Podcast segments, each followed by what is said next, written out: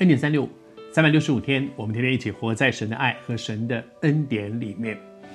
在这两天的分享当中，我觉得我自己都很多的被提醒啊。这里面讲到法利赛人，这些人比一般人可能更熟悉圣经，但是他们却不是在神的话语当中，生命不断的被更新改变，而是天天用他们的圣经知识，却定罪别人，去攻击别人，甚至找毛病去陷害人。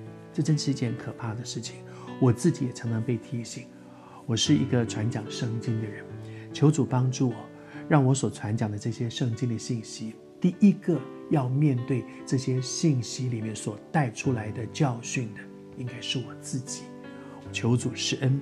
但是法利赛人，他们就着耶稣所讲的话在挑毛病，然后想方法去攻击耶稣，去陷害耶稣。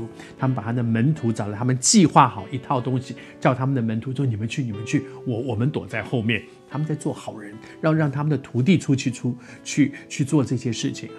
那那些徒弟跟他们学什么呢？学得很诡诈哎。然后他们就说：“哦，夫子啊，我知道你是诚实的人，你诚诚实实的传神的道，而且呢，你从来都不徇这种情面，因为呢，你不看人的外貌。你看，诡诈的讲，先讲一堆好的东西，然后呢，他们就开始挑毛病了，说，呃，在在这个过程当中，他们就说，嗯，那那，哎，我要问你一件事啊，这个。”捐献给该撒可以还是不可以？他们有一个恶意，要来试探耶稣。然后耶稣责备他们说：“这些假冒伪善的人，你不要在那里作假，假装还在那里捧我，哇，那夸夸耶稣，哇，你是诚实人，哇，你从来都不徇情面，哇，你你你你是不看外貌的人，你你好不好？假冒伪善，你明明就是要来攻击耶稣。”你明明就是要来做一些很恶劣的事情，去挑毛病，甚至做一个挖一个坑，要让耶稣掉进去。你知道他问的这个问题，接下来几天我想要来跟你分享这个问题，其实是很恶毒的一个问题。但是他表面上做的好像是哇，你看我们是，我们是赞美你，我是我是夸奖你，我可不可以做这样的事？这里面用了一个字叫做试探，试探这个字其实跟试验这个字是同一个字。这两个是同一个字，也就是说，弄一张考卷去考一考，考耶稣，考耶稣其实没有什么不好啊，就是哦，我想要看你，你我问一个问题嘛，看你怎么回答我。但是这里面用试探跟试验这两个不一样的关键在哪里呢？在动机。